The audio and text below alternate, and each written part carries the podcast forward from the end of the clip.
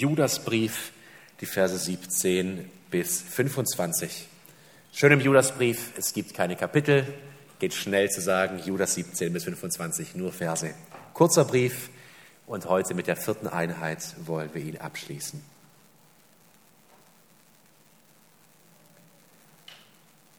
Doch ihr, liebe Geschwister, solltet euch daran erinnern, was die Apostel unseres Herrn Jesus Christus euch vorausgesagt haben.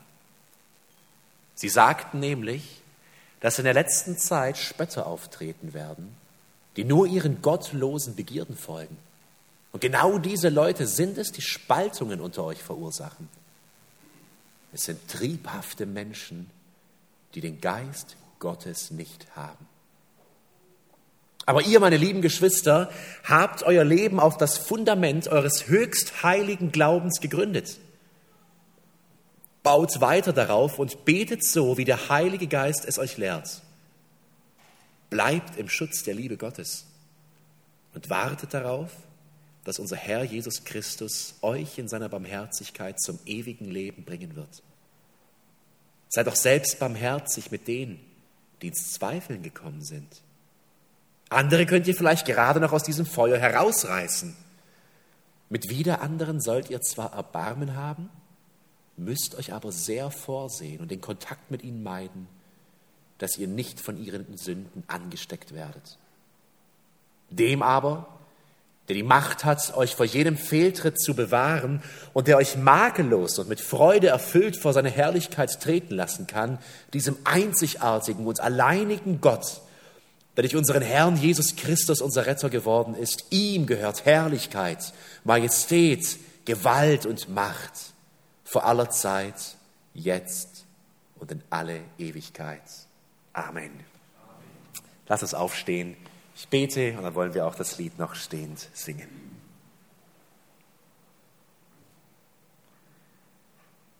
Vater, wir danken dir für dein Wort und für diese Klarheit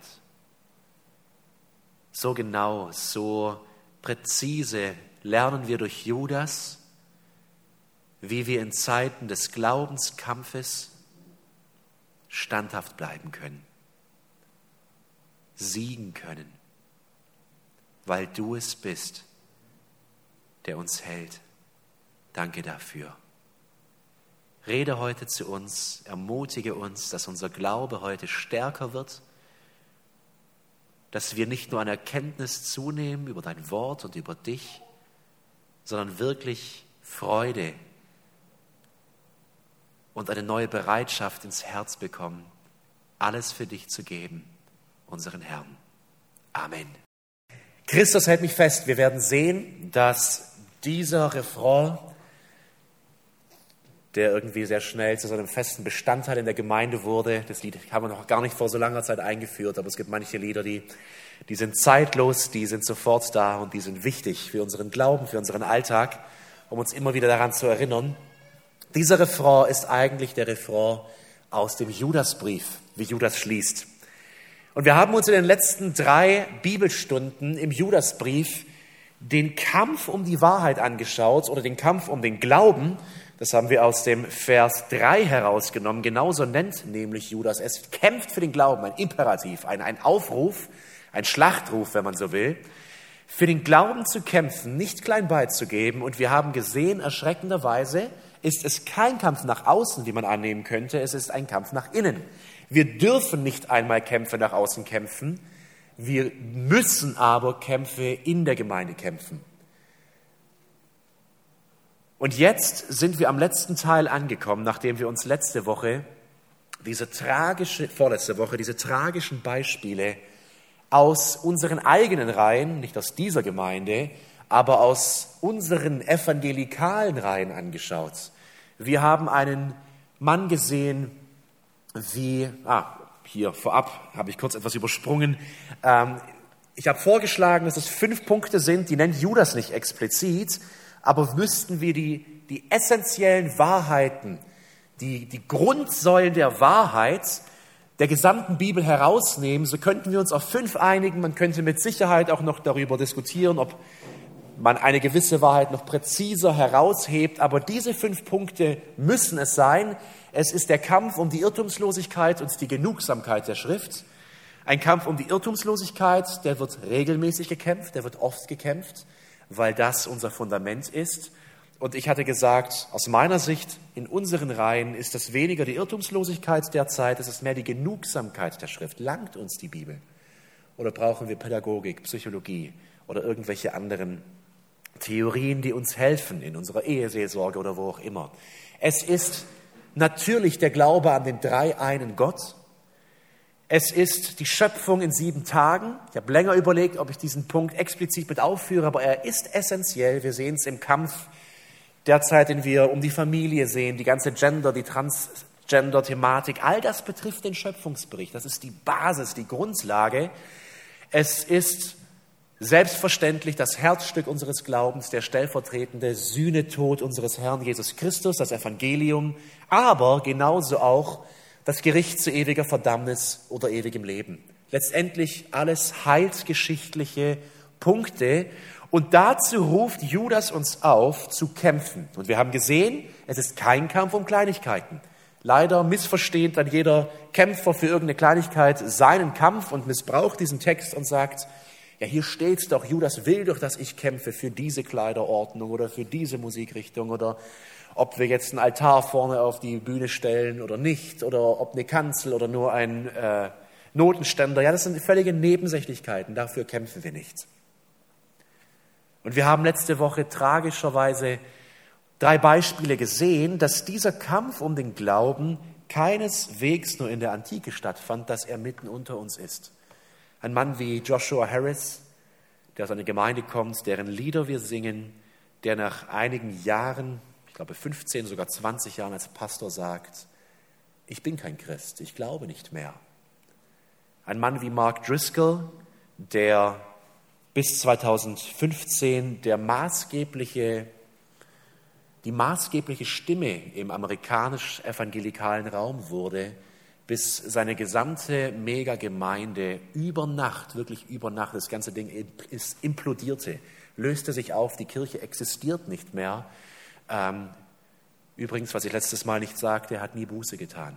Nie Buße getan. Er hat eine neue Gemeinde gegründet und nie Buße getan. Auch das ein Zeichen Wölfe rebellieren. Wir haben ein Beispiel wie das von Ravi Zacharias gesehen, was mich persönlich am tiefsten getroffen hat, weil ich den Mann sehr geschätzt habe, bewundert habe, viel von ihm gelernt habe. Und nach seinem Tod hört man von unglaublichen Verfehlungen sexueller Unmoral. Und das zeigt uns, wir haben diese Beispiele nicht angeschaut, um mit dem Finger auf andere zu zeigen, dass dieser Kampf real ist, dass dieser Kampf immer stattfindet und dass wir wachsam sein müssen. Heute aber geht es nicht um den Glaubenskampf direkt. Heute geht es, und es ist schön, dass Judas den Brief damit schließt, um die Frage, Judas gut, wir müssen kämpfen für den Glauben, wir haben verstanden, dass Wölfe da sind, dass immer ein Kampf in der Gemeinde da ist, wir haben verstanden, dass diese Wölfe ein hartes Gericht erwartet, aber was machen wir damit? Wie gehen wir jetzt damit um? Und deswegen heute die Verse 17 bis 25, göttliche Weisheit für einen gesunden Gläubigen. Ich glaube, wir alle wollen, ich hoffe, wir alle wollen gesunde Gläubige sein. Gläubige, die, die stark sind in ihrem Glauben, die standhaft sind, die nicht kränkeln, die nicht einknicken bei jedem Wind, sondern die vital sind, die den Herrn kennen, für ihn brennen und für ihn leben. Und heute wollen wir uns einige Punkte anschauen, wie wir als gesunde, gesunde Gläubige in göttlicher Weisheit in diesem Glaubenskampf leben. Der erste Punkt, den Judas uns nennt in Vers 17 ist, doch ihr, liebe Geschwister, solltet euch daran erinnern. Das ist das zweite Mal, dass uns Judas etwas in Erinnerung ruft. Das erste Mal war es in Vers 5. Er sagt altbekannte Dinge. Er bringt nichts Neues. Er sagt, ihr Lieben, ihr wisst das, aber Vers 5, ich muss euch daran erinnern. Und jetzt wieder Vers 17, doch ihr, liebe Geschwister, solltet euch daran erinnern. Und das Schöne ist, Judas befiehlt nicht, erinnert euch. Er erringt um die Gläubigen. Er sagt, ihr Lieben, liebe Geschwister oder wie die Elberfelder es übersetzt, Geliebte. Ja, er ringt um sie und er sagt ihnen, ihr solltet euch doch daran erinnern, was die Apostel unseres Herrn Jesus Christus euch vorausgesagt haben. Ihr Lieben, das ist ein, ein sehr wichtiger Vers, wenn es um, um unser Verständnis der Schrift geht und der Autorität der Schrift. Judas sagt hier als der Halbbruder von Jesus, der nicht in der Reihe der zwölf Apostel stand, wie wir schon eingangs dem, im, im ersten Thema gesehen haben, er sagt, erinnert euch, ihr Gläubigen, daran, was die Apostel unseres Herrn Jesus Christus gesagt haben. Und damit bringt er die Autorität Jesu selbst mit den Aposteln, mit den Zwölf in Verbindung und sagt, was sie sagten, waren nicht nette Meinungen und Ratschläge, Weisheiten, sondern das ist Wahrheit. Das steht, das wankt nicht. Erinnert euch daran, was sie gesagt haben, und wir können davon ausgehen, dass die Gemeinde die Apostel noch kannte. Wenn dieser Brief wirklich 65 bis 80 nach Christus geschrieben wurde, werden viele der Gläubigen die Apostel höchstwahrscheinlich sogar wirklich gesehen haben. Die meisten Apostel sind zu dieser Zeit schon tot. Johannes wird mit Sicherheit noch gelebt haben. Von den anderen wissen wir es nicht. Höchstwahrscheinlich lebten Petrus und Paulus nicht mehr. Es war gerade die Übergangszeit. Er sagt, erinnert euch daran, was sie euch, und jetzt ist interessant, vorausgesagt haben. Was sie prophezeit haben. Was haben sie prophezeit? Sie sagten nämlich, dass in der letzten Zeit Spötter auftreten werden. Das ist hochinteressant, wirklich. Die Apostel, so Judas, haben doch schon längst gesagt, dass der Kampf, in dem ihr euch jetzt befindet, eintreten wird. Erinnert euch einfach daran. Wisst ihr es nicht mehr? Damals, als Paulus predigte bei euch war, jetzt daher, also so vielleicht in dieser Art, damals, als Petrus da war, ihr wisst doch, dass sie das vorausgesagt haben. Außerdem ist es für uns ein Beleg dafür, dass die Schriften der Apostel sehr, sehr früh im Umlauf waren, denn tatsächlich finden wir in vier bis fünf Briefen genau diesen Aufruf. Diesen Aufruf, dass in den letzten Tagen oder in der letzten Zeit Spötter, Irrlehrer auftreten werden. Dieses Wort in der letzten Zeit, das ist das Fachwort auch, das man in der Theologie für die Endzeitlehre hat, die Eskatologie. Das ist die Lehre der letzten Dinge. Und dieses der letzten Zeit, das ist Eskato. Ja, das sind die letzten Dinge. Das heißt, wir haben sogar die Endzeit mit diesem griechischen Wort hier in Verbindung gebracht, oder so nennt man das eben, die Eskatologie. Und in dieser Zeit sollen Spötter auftreten. Wo steht das? Ein Beispiel. 1 Timotheus 4, die Verse 1 bis 2. Vor allem in den Pastoralbriefen Timotheus und Titus, da warnt Paulus ganz eindringlich, dass etwas passieren wird und interessanterweise immer in dieser Formulierung der letzten Tage, der letzten Zeit. 1 Timotheus 4, die ersten beiden Verse. Der Geist Gottes sagt ausdrücklich, dass am Ende der Zeit manche vom Glauben abfallen werden. Sie werden auf betrügerische Geister achten und den Lehren dunkler Mächte folgen, getäuscht von scheinheiligen Lügnern, die in ihrem eigenen Gewissen gebrandmarkt sind.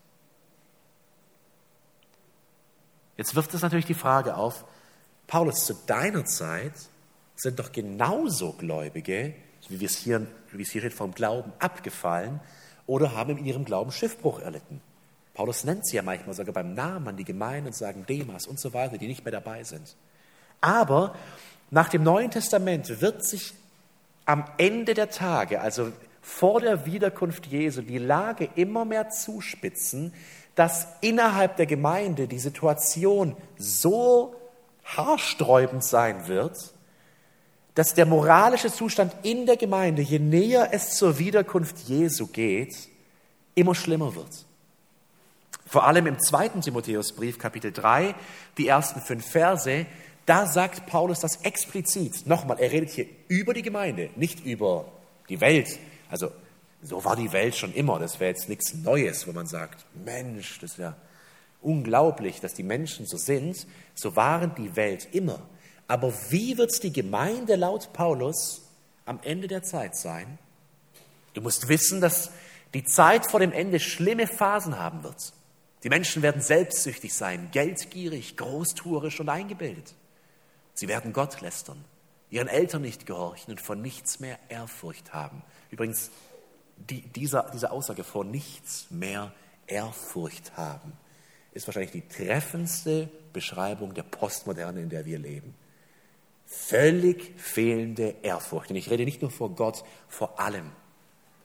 Ehrfurcht fehlt uns. Ehrfurcht vor Politikern, Ehrfurcht der Kinder vor Eltern, Ehrfurcht vor den Vorgesetzten auf der Arbeit. Wir, wir leben in einer Zeit nach den 68ern in dieser anti-autoritären Erziehung, wo scheinbar alles auf einer Augenhöhe ist und jeder mit jedem irgendwie umgeht, aber eine Achtung, eine Furcht, eine Ehre von Autoritäten ist überhaupt nicht da bei uns. Das, vor allem, wenn man mit Muslimen spricht, die aus dem arabischen Raum kommen, die können es gar nicht fassen, ähm, weil sie da was ganz anderes gewohnt sind. Weiter schreibt Paulus, sie sind undankbar, lieblos, unversöhnlich. Sie werden ihre Mitmenschen verleumden und sich hemmungslos ausleben. Sie sind gewalttätig und hassen das Gute. Zu jedem Verrat bereit sind sie leichtsinnig und werden vom Hochmut verblendet. Sie leben nur für ihr Vergnügen und kümmern sich nicht um Gott. Sie geben sich zwar einen frommen Anschein, aber von der Kraft wahre Gottesfurcht wollen sie nichts wissen. Ihr Lieben, wenn, wenn ihr über die Endzeit spricht mit jemandem und Dinge benennt und sagt, hier stimmt was nicht, und diese Person sagt, ach, ihr immer mit eurer Schwarzmalerei, da müssten wir diesen Text den sagen, das sind nicht wir, das ist Paulus. Er sagt, in, der, in den letzten Tagen wird das tatsächlich so sein? In der Gemeinde. Und genau auf diese Stellen nimmt Judas Bezug und sagt, erinnert euch doch daran, liebe, liebe Gläubige, das haben doch die Apostel gesagt, Paulus, Petrus. Wir hätten jetzt auch in 2. Petrus 3 gehen können, da warnt Petrus in ähnlichen Worten, dass genau das eintreten wird. Und deshalb, unsere Frage ist ja, wie gehen wir weise in diesen Glaubenskämpfen um? Der erste Punkt ist, erinnere dich an das Wort Gottes. Erinnere dich daran, dass diese Dinge längst gesagt wurden. Und wenn du in einem Glaubenskampf stehst, mit jemandem, vielleicht, wie wir es gleich besprechen werden, ein enger Freund von dir in einer Situation des Zweifelns ist, dann verliere nicht völlig die, die, die Hoffnung und gerate nicht in Panik, was ist los, sondern denk daran, was hier steht und sag, das, das wurde vorausgesagt. Ich kann es annehmen. Ich erinnere mich daran, wie schwierig die letzte Zeit sein wird, dass da Glaubenskämpfe sind, aber ich bin bereit dafür. Erinnere dich an das Wort Gottes. Wie werden die, diese, diese Menschen, diese Spötter der letzten Zeit, wie werden sie sein? Eigentlich eine Zusammenfassung von dem, was wir schon hatten. Sie werden auftreten in ihren gottlosen Begierden, das heißt in Leidenschaften.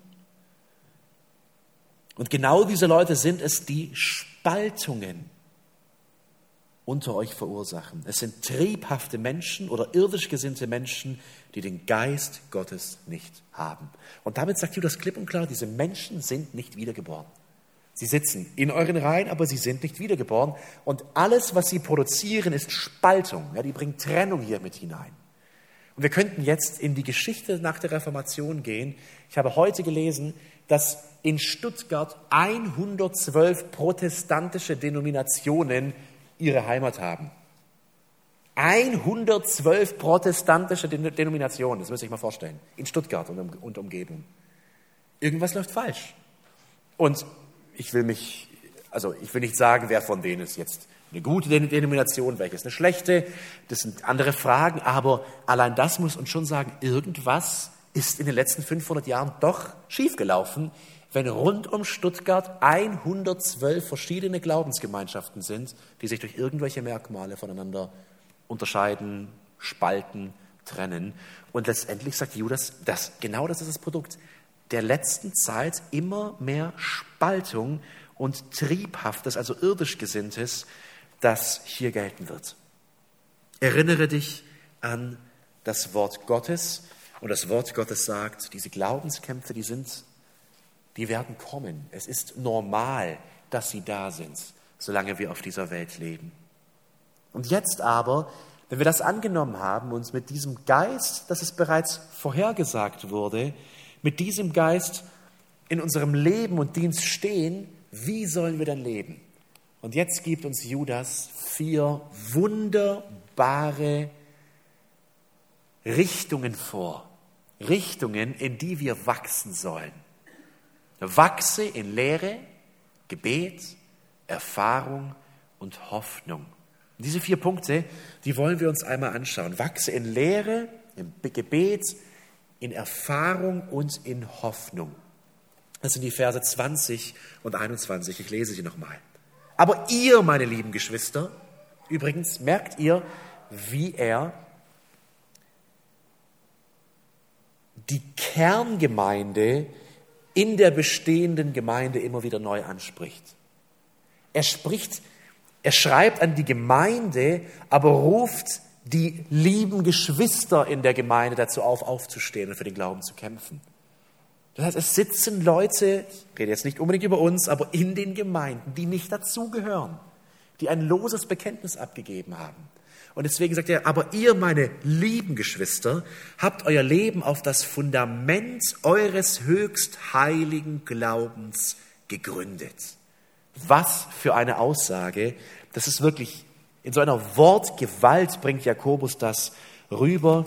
Die Elberfelder übersetzt es in Vers 20 mit ihr aber Geliebte euch selbst erbauend auf euren allerheiligsten Glauben. Der erste Punkt, wachse. Bitte?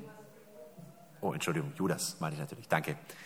Ähm, Judas schreibt mit so einer Wortgewalt, und deswegen der erste Punkt, wenn wir uns fragen, aber wie leben wir dann darin? Wenn, wenn, wenn Glaubenskämpfe da sind, wenn wirklich auch große Enttäuschungen da sind, die Leute sind ja aus den eigenen Reihen gekommen. Das erste, was Judas sagt, ist an seine lieben Geschwister, lebt so, dass ihr auf dem Fundament eures allerheiligsten Glaubens gegründet seid. Und das heißt, wie wir es bereits gesehen haben, wir haben einen festen, einen festen Glauben, ein festes Bekenntnis, an dem nicht zu rütteln ist. Und es gibt eine unglaubliche Sicherheit. Und wir haben dieses Bekenntnis als Gemeindeleitung geschrieben und ihr findet es auf unserer Homepage und auch anders, wo wir sagen, das ist unser Bekenntnis. Das ist das, wofür wir stehen, daran wird nicht gerüttelt. Egal wie die äußeren Umstände sind, das ist unsere Überzeugung, dass das die Wahrheit Gottes aus seinem Wort ist. Und darauf sollen wir gegründet sein. Und wie schaffen wir das? Wisst ihr, es ist nett, wenn ein Glaubensbekenntnis auf einem Papier steht, aber es ist das Papier nicht wert, wenn es niemand kennt und wenn es niemand lebt. Es bringt nichts. Die, die Kirchen, wenn wir uns die Kirche der Reformation anschauen, es waren Glaubensbekenntnisse. Wir könnten jetzt in die Geschichte, äh, in die Geschichte gehen und würden sehen, die Confessio Augustana, die die Lutheraner als erstes großes Glaubensbekenntnis damals verfassten. Wir könnten zu den, zu den Puritanern gehen, nach England. Da wurden Glaubensbekenntnisse geschrieben. Das waren wirkliche Bollwerke. Teilweise ein bis eineinhalb Jahre Beratungszeit vieler, vieler Geistlicher, bis sie sich festgelegt hatten. Wisst ihr, was das Traurige ist? 50 Jahre später, kein Mensch kennt es mehr. Ich sage damit nicht, dass sie nutzlos sind. Wir brauchen Glaubensbekenntnisse, aber wenn sie keiner kennt, dann bringen sie auch nichts. Und wenn ein nettes Glaubensbekenntnis unsere Homepage ziert, dann ist es schön, aber wenn wir das nicht kennen und nicht nur kennen, sondern wenn es nicht in unserem Herzen ist, bringt es nichts, uns nichts. Und deshalb sagt er, seid fest auf dem Fundament eures höchst heiligen Glaubens gegründet. Er sagt, Ihr müsst wissen, was ihr glaubt. Ihr müsst darüber nachdenken, nachsinnen. Das muss in Fleisch und Blut in euch übergehen. Das bedeutet einerseits, dass wir unsere Bibeln kennen natürlich und in der Lage sind, das auch zu verteidigen. Und wenn wir im Hauskreis sitzen und jemand sagt etwas, wir nicht einfach nur ratlos da sitzen und sagen, irgendwie spüre ich schon, dass das gerade irgendwie falsch ist, was er sagt, aber keine Ahnung, wo steht es eigentlich, was ich glaube, was meine Eltern oder mein Pastor mir beigebracht hat. Gegründet sein darauf heißt, ich kenne es. Und ich würde euch gerne drei Vorschläge einmal machen. Es gibt so viel gute Literatur. Aber beginnend natürlich neben der Bibellese, das ist das, der täglichen, das ist selbstverständlich, Geschwister, lasst uns mehr und mehr wirklich in Lehre, in Theologie einsteigen, das aufsaugen. Drei Beispiele, wie wir im Alltag, im Alltag das einbauen können, dass wir immer fester gegründet werden auf unserem höchst heiligen Glauben. Wisst ihr, das ist nicht so ein, ja, das ist halt ein Glaube und die glauben das und die glauben, das ist höchst heilig. Wir haben es ja gesehen, dieser Glaube, diese Wahrheit, Vers 3b, ist uns ein für alle Mal übergeben worden. Das ist Gottes Wahrheit. Und wir sind nur die, die es bekommen haben. Das heißt, mit diesem höchstheiligen Glauben müssen wir in Ehre umgehen. Wie können wir das schaffen, dass das mehr und mehr in unser Herz kommt? Echte, tiefe, biblische, systematische Lehre. Drei Bücher, drei Beispiele, ähm, die mir persönlich helfen und vielleicht findet ihr ja die ein oder andere Anregung. Wie gesagt, neben hunderten Büchern, die man jetzt nennen könnte. Ein Buch beziehungsweise eine Buchreihe, die ich euch sehr empfehlen würde, ist Geheimnisse im Gesetz und Evangelium von Karl Olof Rosenius. Rosenius war ein schwedischer Erweckungsprediger im 19. Jahrhundert. Entschuldigung. Im 19. Jahrhundert hat Schweden große, große Erweckungen erlebt. In den meisten Städten Schwedens findet ihr drei bis vier Freikirchen, die heute übrigens fast alle leer sind. Wieder genau unser Thema. Die sind leer. Da sind irgendwelche Turnhallen jetzt drin, Sparkassen, ich weiß nicht was alles, aber größtenteils leergefegt. Aber das zeugt von einem großen Jahrhundert und Rosenius war einer der leitenden Prediger. Entschuldigung, meine Nase macht mir zu schaffen. Und er hat ein vier, eine vierbändige Reihe, wurde viele Jahre nach seinem Tod herausgegeben. Geheimnis im Gesetz und Evangelium. Das ist ein Buch, das sich wirklich zur täglichen Andacht sehr, sehr gut eignet, weil er tiefe, tiefe biblische Lehre in einer Andacht und Praxis mehr oder weniger systematisch ähm, rüberbringt. Es liest sich wie Predigten, wie Andachten. Das wäre dringend zu empfehlen. Und wenn man einen Rosenius liest, der die Bibel auslegt, lernen wir, unseren Glauben angewandt in unseren Alltag mit hineinzunehmen. Und mit sowas in den Tag zu starten, drei, vier Seiten Rosenius, wunderbar, täglich sich damit zu füllen. Und dann kommt man in die Glaubenskämpfe des Tages und man hat ein Fundament, ja, da ist was in einem, in der Seele, im Herzen. Und so baut sich das auf. Das wäre ein Beispiel. Fast meine wärmste Empfehlung ist ein Buch, das im 16. und 17. Jahrhundert in fast jedem Haus zu finden war. In Schwäbisch Hall gab es mal eine Untersuchung. Äh, ich glaube, in jedem Haus gab es den Arms. Das war, gibt es was Vergleichbares heute? Ich glaube nicht. Ähm, das war das Andachtsbuch nach der Reformation. Johann Arndt war einer der bedeutendsten Pastoren ähm, nach der Reformation, ich glaube 1555 bis 1620 oder sowas. Und er schrieb sechs Bücher vom wahren Christentum. Ihr Lieben, das ist wirklich, liest sich auch wie ein Andachtsbuch. Er schreibt hier die gesamte angewandte Theologie der Errettung für uns Menschen. Und so etwas wie den Arndt täglich zu lesen oder wöchentlich zu lesen, sehr, sehr empfehlenswert. Das gründet uns auf unserem höchstheiligen Glauben. Oder auch, viele haben das schon gemacht, es freut mich auch sehr von den jungen Leuten, Wayne Grudem, die biblische Dogmatik, die wahrscheinlich beste Dogmatik, also systematische Theologie, die wir so in der deutschen Sprache haben. Entschuldigung, ans EBDC, die haben auch eine herausgegeben, aber ich finde immer noch, dass das die beste ist. Ähm, wa warum lesen wir das nicht? Hier von Deckel zu Deckel systematisch alle Glaubenswahrheiten der Bibel, sogar mit den verschiedenen Lehrmeinungen, wenn es unterschiedliche Meinungen gibt, ähm, mit hineingefasst. Ihr Lieben, das ist nicht für Pastoren und für Theologiestudenten alleine, das ist der höchst heilige Glaube. Wisst ihr, was für Sprünge wir geistlich machen werden, wenn wir in Demut und Lernbereitschaft so etwas täglich in uns aufnehmen? Das macht was mit uns. Und Jakobus, Entschuldigung, Judas, er ermutigt die Gemeinde und sagt, vor allem im Licht der Glaubenskämpfe, die ja ohnehin da sind, füllt euch mit Wahrheit, gründet euch auf dem Fundament dieses höchstheiligen Glaubens. Und das heißt natürlich Wissen, wir müssen es verstehen, aber dieses Wissen muss auch ins Herz gehen und damit echte Veränderung eintreten. Das ist ein Punkt. Wachse in Lehre. Zweitens, wachse, im Gebet. Er schreibt, aber ihr, meine lieben Geschwister, habt euer Leben auf das Fundament eures höchstheiligen Glaubens gegründet. Baut weiter darauf und betet so, wie der Heilige Geist es euch lehrt. In der Elberfelder, da lesen wir die eigentliche Verbform, die hier steht, nämlich betend im Heiligen Geist. Das steht im Partizip. Das heißt, das Partizip beschreibt die Handlung, das Verb noch einmal genauer. Wir sollen es auf dem Fundament aufbauen. Und wie baue ich auf dem Fundament auf? Betend. So baue ich das auf. Das heißt, mit Wahrheit füllen alleine bringt nichts. Da müssten Theologiestudenten die, die gläubigsten und heiligsten aller Menschen sein, sind sie oft aber nicht. Weil neben der Lehre muss es durch das Gebet, muss das durch, durchgeknetet werden in unseren Herzen betend und wie im Heiligen Geist.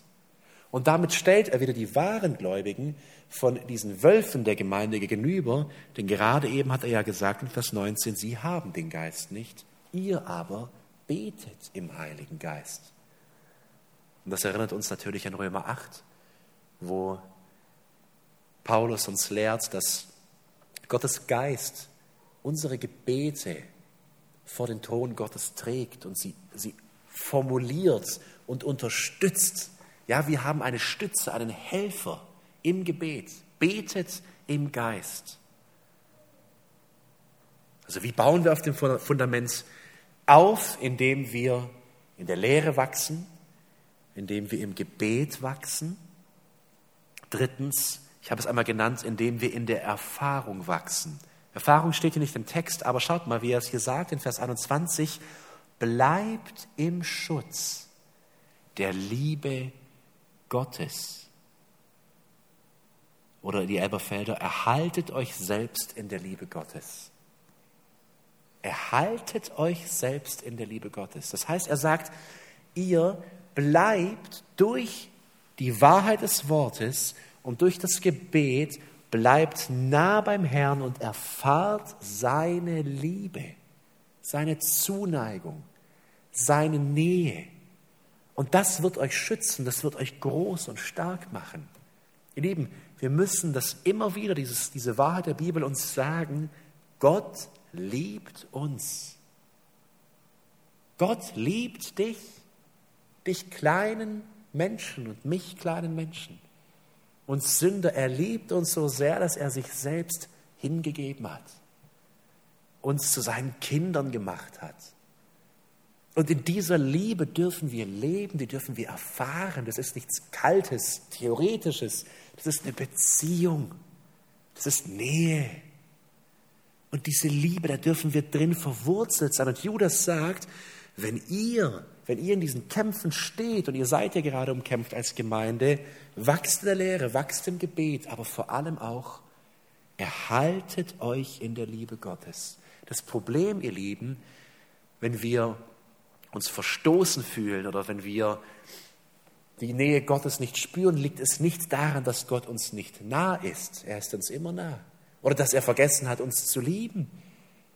Sondern das Problem, das muss ich bei mir suchen, denn er fordert uns auf, erhaltet euch, also macht was dafür, das ist ein Aufruf. Bleibt nah dran. Was für eine Zusage. Wie herrlich ist das. Wachst in der Lehre, wachst im Gebet, wachst in der Liebe oder erfahrt die Liebe Gottes und dann natürlich vor allem in den schweren Zeiten, was hilft?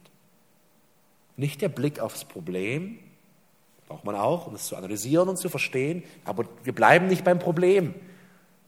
Das ist ja oft so, man, man bleibt, man, man ist so, so frustriert, weil man immer noch auf die Probleme schaut. Und dann hat man, lädt man Leute ein und dann meckern sie, das stimmt nicht und das auch nicht und das auch nicht. Und ja, aber das ist ja gut, ja, aber das ist aber auch nicht. Ja, die Probleme sollen wir nicht sehen, sondern unser Blick soll auf was anderes gerichtet sein, nämlich wartet darauf, dass unser Herr Jesus Christus euch in seiner Barmherzigkeit zum ewigen Leben bringt. Ihr Lieben, darum geht's. Wir müssen es uns immer wieder sagen. Wir sind auf einem Pilgerlauf. Pilger bedeutet, ich, ich bin vielleicht mal auf Rast irgendwo, aber ich habe keine bleibende Stadt hier. Ja, das ist Hülle, das ist Staub, das vergeht. Aber er ermutigt sie und sagt, wenn ihr auf dem Fundament euch in Wahrheit und Lehre aufbaut, im Gebet bleibt, in der Liebe Gottes bleibt, dann richtet als viertes euren Blick, eure Hoffnung auf die Barmherzigkeit unseres Herrn Jesus Christus. Erwartet diese Barmherzigkeit zum ewigen Leben. Darum geht's. In einigen Jahren werden wahrscheinlich einige, die jetzt hier sitzen, beim Herrn sein. Spätestens in 80 oder 90 Jahren werden wir hoffentlich alle beim Herrn sein. Und es geht schnell. Merkst langsam, ich bin jetzt 29, das ging echt schnell. Habe vor kurzem ähm, zwei kleine Schüler aus der ersten Klasse belauscht auf der Autofahrt, die ich gerade immer wieder zur Schule fahren. Und dann sagte ein Schüler zu seiner Mitschülerin, die hier auch aus der Gemeinde kommen, die Eltern, ähm, dass er jetzt sechs, nee, sie, sechs Jahre alt ist und das ging echt schnell vorbei. Da dachte ich mir, ja, die sechs Jahre, da kommt noch einiges, aber auch der Rest geht schnell vorbei irgendwie. Es ruckzuck rum und wir sind Pilger und Judas sagt nicht, äh, der Tod ist nicht das Problem, er sagt, der Tod ist ja das, was euch letztendlich hineinbringen wird. Wartet darauf, dass unser Herr Jesus Christus euch in seiner Barmherzigkeit zum ewigen Leben bringen wird. Das sind vier Punkte, in denen wir wachsen sollen. Das Schöne ist, diese Hoffnung auf die Ewigkeit ist auch etwas, worin wir wachsen sollen. Das ist nichts, was einmal da ist, sondern das muss in uns heranreifen. Und vor allem, je älter wir werden, umso mehr. Und das, ich glaube wirklich, nichts fördert den Eifer so sehr, in diesem Leben für den Herrn alles zu geben, wie die Hoffnung aufs ewige Leben. Weil man weiß, Dort bin ich und dort endet Schmerz nach Offenbarung 21 und Tränen und all das. Aber jetzt habe ich das noch, aber egal. Blick nach oben, Blick nach Zion und weiter geht's für den Herrn. Diese vier Punkte, darin sollen wir wachsen. Und als Anwendung schon einmal jetzt, nimm dir einen dieser Punkte heraus von den vier vielleicht. Alle vier auf einmal ist vielleicht ein bisschen arg viel, dann ist man so frustriert, das klappt nicht und dann hört man wieder, gleich wieder ganz auf. Nimm dir mal vielleicht einen heraus und sagt, den will ich die nächsten Tage ganz besonders, darin will ich wachsen, da will ich auf dieses Fundament des Glaubens aufbauen. Vielleicht ist es täglich zu Beginn ein wirklich gutes theologisches Andachtsbuch oder ein Buch als Andachtsbuch zu lesen. Ähm, vielleicht ist es das Gebet, das mehr und mehr Raum gewinnt. Vielleicht diese Erfahrung der Liebe Gottes, die man letztendlich ja auch durchs Gebet sucht, oder die Hoffnung auf das ewige Leben. Wundervoll. Das ist Judas Aufruf an uns heute, wie wir weise leben in diesen schwierigen Zeiten. Und dann kommt ein wirklich interessanter Punkt. Er ist kurz vorm Ende seines Briefes und dann sagt er, er sagt es nicht, aber letztendlich sagt er es, aber es geht nicht nur um dich. Es ist gut, du trägst die Verantwortung für dich, wenn du auf diesen, dieses geistliche Fundament, wenn da ein großes Glaubensbauwerk entsteht im Laufe deines Lebens, aber vergiss die nicht, die gerade unter die Räder kommen, die Zweifler. Und die gerade in diesen Glaubenskämpfen voll im Feuer stehen, vergiss die nicht, sondern, Vers 22, seid auch selbst barmherzig mit denen, die ins Zweifeln gekommen sind. Schaut mal, wir haben uns letztes Mal diese harten, scharfen Worte von Judas ange, angeschaut. Das war ja wirklich, ja, also Schwefel und Feuer, die er da gespuckt hat in den Versen 5 bis 16. Es war richtig hart. Gericht hat er angedroht, also nicht er, sondern Gott, all diese Dinge. Aber jetzt merkt ihr die Liebe, die Judas zu diesen Leuten hat, die da mitgerissen werden von den Wölfen. Er sagt nicht, und sobald ihm jemand hinterherläuft, dann distanziere dich sofort von ihm. Nein, er sagt, Seid barmherzig mit denen, die ins Zweifeln kommen. Geht denen nach. Lasst sie nicht einfach nur, ja, selber schuld hier, wenn er, wenn er so dumm ist und drauf reinfällt. Oder ihr habt es doch immer schon gesagt, ja, das wäre einer der ersten, die da fallen oder einkriegen. Nein, seid barmherzig, geht ihnen nach. Mit denen, die ins Zweifeln gekommen sind. Wie die Verse 22 bis 23 aufgebaut sind, ist nicht mehr klar für uns zu erkennen, weil wir einige Handschriften haben. Wir haben ja von den meisten oder von allen Bibeltexten verschiedene Handschriften und auch in den alten Handschriften unterscheiden sich teilweise hier die Begriffe, dass man nicht mehr zu 100 Prozent sagen kann, ob er hier jetzt von zwei Zweiflergruppen spricht oder von drei.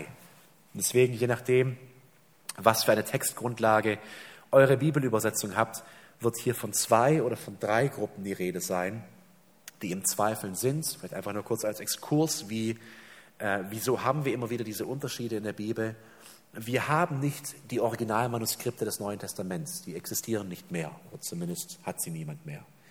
Was wir aber haben, sind sehr, sehr frühe Abschriften, zum Teil datiert bis ins erste Jahrhundert nach Christus. Und es gibt eine ganze Wissenschaft, die sich damit befasst, diese alten Handschriften ähm, zu ordnen, zu untersuchen. Und je nach Alter, davon geht man aus, das, was am nächsten an dem Originaldokument dran liegt, also beispielsweise, ich, ich weiß nicht, was unsere älteste Judas-Abschrift ist, vielleicht 140 nach Christus oder 180 nach Christus.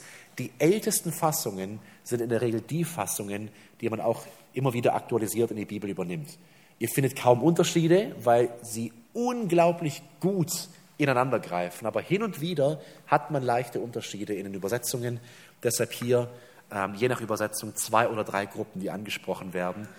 Ich kann auch wirklich äh, 0,5 Prozent Griechisch, deshalb habe ich mich aus der Diskussion einmal rausgelassen und den Profis hier vertraut. Aber es ist, spielt keine große Rolle, ob er jetzt von zwei oder drei Gruppen spricht. Letztendlich die erste Gruppe sind die Menschen, die wirklich zweifeln die jetzt zwischen den Rädern stehen, dieser Irrlehrer und des wahren Glaubens. Und er sagt, ihr Gläubigen, rettet sie, geht ihnen nach, spricht mit ihnen, betet für sie, gibt sie nicht einfach nur weg.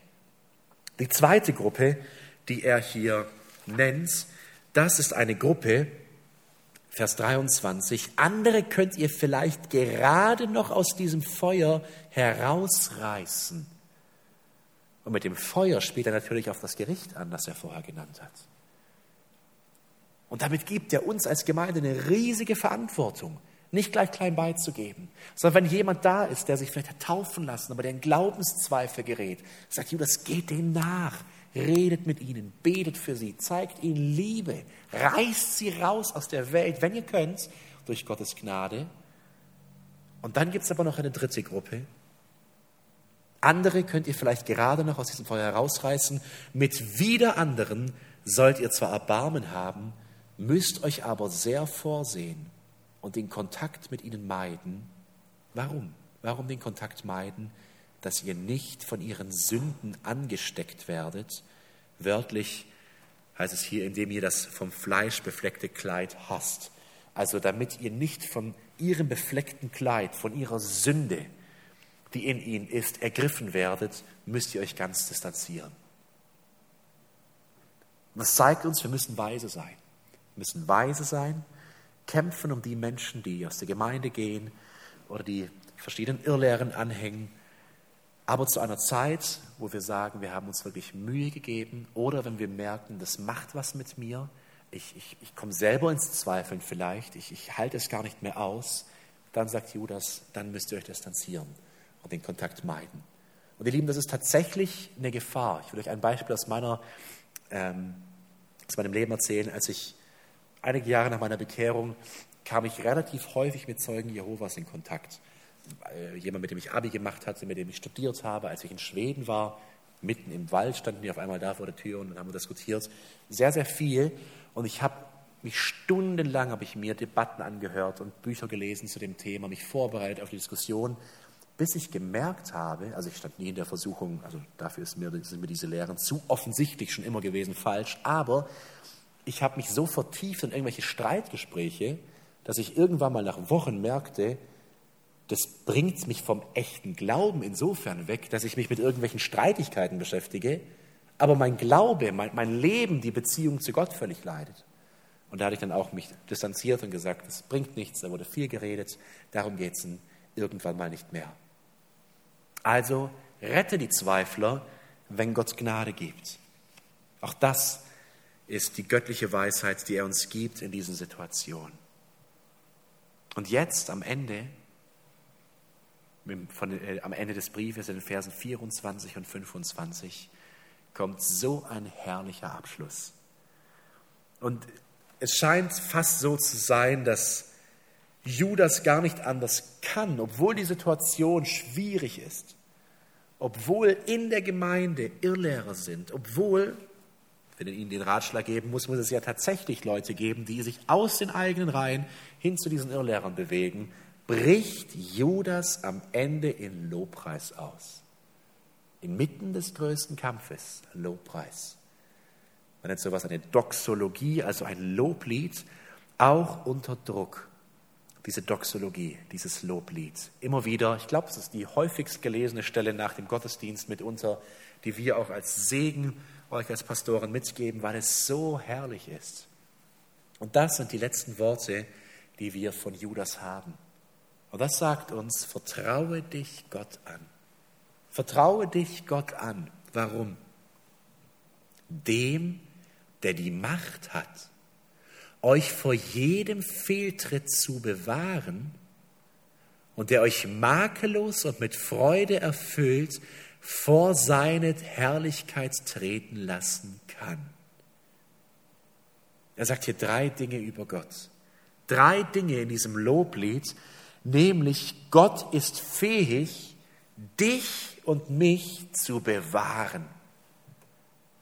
In diesem ganzen Schlachtruf und Aufruf zum Kampf sagt er, aber wisse eins, lieber Gläubiger, mein geliebter Gläubiger dort vor Ort, einer ist fähig, egal was passiert, und wenn sich dir eine gesamte Gemeinde der Irrlehre zuwendet, ist einer fähig, dich zu bewahren, vor jedem Fehltritt zu bewahren. Und das ist dein Gott. Wir haben es gesungen. Christus hält mich fest. Wenn mein Glaube schwinden will, Christus hält mich fest. Satans List wird mir zu viel. Christus hält mich fest. Alleine kann ich nicht bestehen in dem Lebensweg. Christus hält mich fest. Gott ist fähig, uns zu bewahren.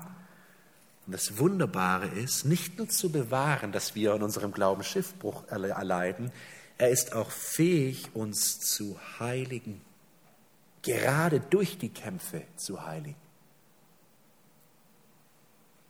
Und der euch makellos und mit Freude erfüllt vor seine Herrlichkeit treten lassen kann. Jesus hat die Macht, dich zu bewahren und dich zu heiligen, dass du einmal makellos vor seinem Thron stehen wirst. Das ist wundervoll. Und deswegen Judas, das ist ein Lobpreis. Er sagt, ihr Lieben, der, der Kampf ist schon gewonnen. Christus ist der Sieger. Vertraue dich diesem Gott ganz an. Wirf diese ganze Last der Sünde ihm vor, wirf den ganzen Druck, der auf dir liegt, vor, wirf deine Angst um deine Gemeinde, die du jetzt in diesem Glaubenskampf hast, ihm vor. Christus hält dich fest. Er ist fähig, dich zu heiligen. Und er ist fähig, dich zu retten. Du wirst einmal vor ihm stehen. Das ist abgeschlossen, ihr Lieben. Er wird das tun. Er wird das tun für alle, die im Glauben standhaft bleiben. Das ist ein Versprechen, das er uns hier gibt. Und deshalb, weil unser Gott fähig ist zu bewahren und zu heiligen und zu retten, gebühren Gott fünf Dinge von uns. Fünf Dinge, die uns Judas nennt unserem Gott gebührt Herrlichkeit, Majestät, Gewalt, also Kraft, Macht oder Autorität und ewige Anbetung. Oder mit einem Wort gesagt, ihm gebührt alles. Einfach alles. Weil wir nichts hinzugefügt haben, weil er es ist, weil er die Macht hat, die Autorität hat, dich und mich durch diese Kämpfe hindurchzuführen. Ja, wie ein Lotse, der uns durch all diese Stromschnellen führt und sicher ans Ziel bringen wird. Deshalb gebührt ihm Herrlichkeit, Majestät, Gewalt, Macht und ewige Anbetung.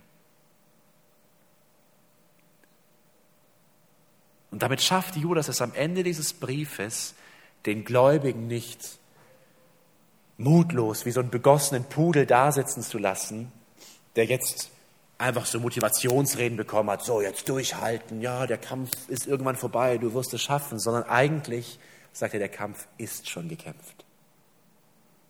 Aber du vertraue dich diesem Gott an. Baue auf diesem Fundament auf. Werde stark in der Lehre. Werde stark im Gebet erfahre die Liebe Gottes und wachse in dieser Hoffnung auf das ewige Leben. Und dann wirst du keinen Schiffbruch erleiden.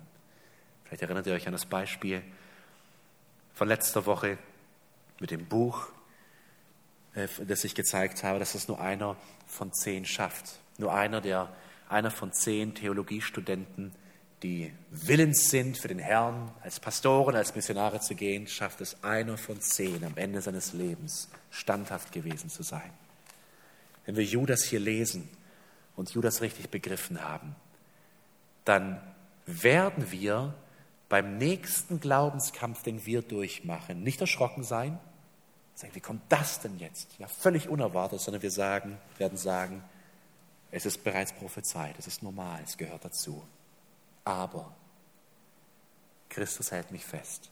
Er hat die Macht, mich zu bewahren, zu heiligen und zu retten. Und deswegen bete ich ihn an. Schon jetzt mitten im Kampf bete ich ihn an, weil ich weiß, dass er den Kampf gewinnen wird und mich fest in seinen Händen hält, bis ich bei ihm bin. Und ihr Lieben, ich hoffe, wirklich, ich hoffe, dass dieser Blick in die Ewigkeit vor allem uns immer mehr erfüllt. Das, darum geht's. Wir sind so auf das Leben fixiert. Und dann sehen wir das Beispiel der Apostel, die gelernt haben, gerade durch diese Prüfungen, diesen Staub des Lebens. Von Staub seid ihr gebildet, zu Staub werdet ihr werden, mehr und mehr zu lassen. Und nach Zion zu schauen und diese Hoffnung zu haben, bald, bald bin ich beim Herrn. Ich gebe alles, was ich habe, bis ich bei ihm bin. Und dort will ich sein für alle Ewigkeit. Amen.